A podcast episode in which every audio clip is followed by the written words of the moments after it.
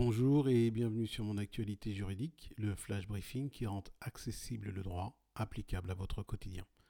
C'est le quatrième et avant-dernier volet de notre flash briefing concernant l'arrêt des championnats de football en France.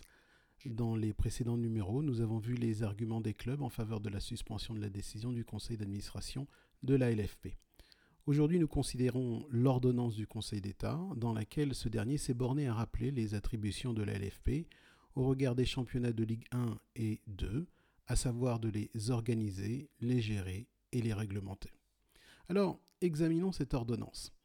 Premièrement, aux arguments des clubs selon lesquels la décision d'arrêter les championnats n'aurait pas été la sienne mais aurait été dictée par la déclaration du Premier ministre devant l'Assemblée nationale, le Conseil d'État juge qu'il appartient au Conseil d'administration de la LFP de prendre une décision au 30 avril et ce, en pesant les avantages et les inconvénients d'une telle décision, alors même qu'une très grande incertitude affectait l'hypothèse d'un possible redémarrage des compétitions en temps utile. En somme, le Conseil d'État indique qu'il ne lui appartient pas de juger si la décision prise par l'LFP était judicieuse ou non, il relève simplement que l'arrêt du championnat est du pouvoir de la LFP.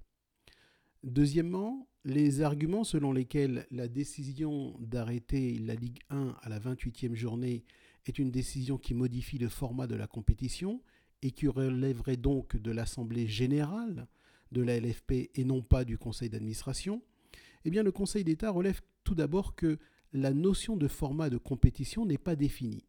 Et ensuite, ce qui est assez étrange d'ailleurs, il indique qu'en l'absence de toute définition, il faut comprendre que cette notion ne concerne que le nombre des clubs admis à participer au championnat de Ligue 1 et de Ligue 2.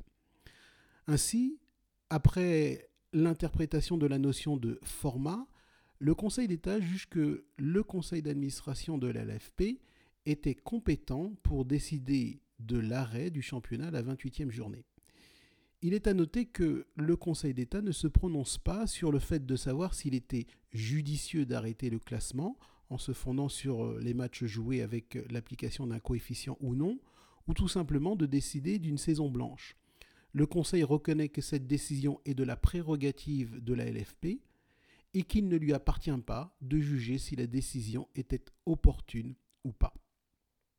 Enfin, troisièmement, sur la demande de suspension de relégation des clubs d'Amiens et de Toulouse, le Conseil d'État relève que la décision de la LFP de procéder à ces relégations est fondée sur le format de la Ligue 1 qui est encadré par une convention conclue entre la 3F, la Fédération française de football, et la LFP et qui prévoit entre 18 et 20 clubs en Ligue 1 et donc pas 22. Toutefois, le Conseil d'État relève que la convention qui justifie un tel format prend fin le 30 juin 2020 et donc ne régit pas la saison 2020-2021. Par conséquent, la décision de la LFP de reléguer Amiens et Toulouse n'a pas de fondement légal. C'est la raison pour laquelle le Conseil d'État a suspendu la décision de relégation de ces deux clubs. En conclusion, on peut donc résumer cette ordonnance ainsi.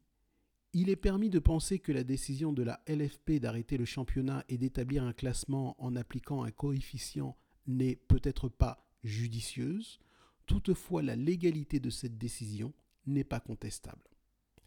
C'est la fin de ce flash briefing. Nous nous retrouverons demain pour notre dernier volet. D'ici là, si ce n'est déjà fait, suivez-nous sur Twitter. Nous sommes at getlegal, G-A-I-T-L-E-G-A-L, et sur Instagram, at getlegal-8-SAS. À demain.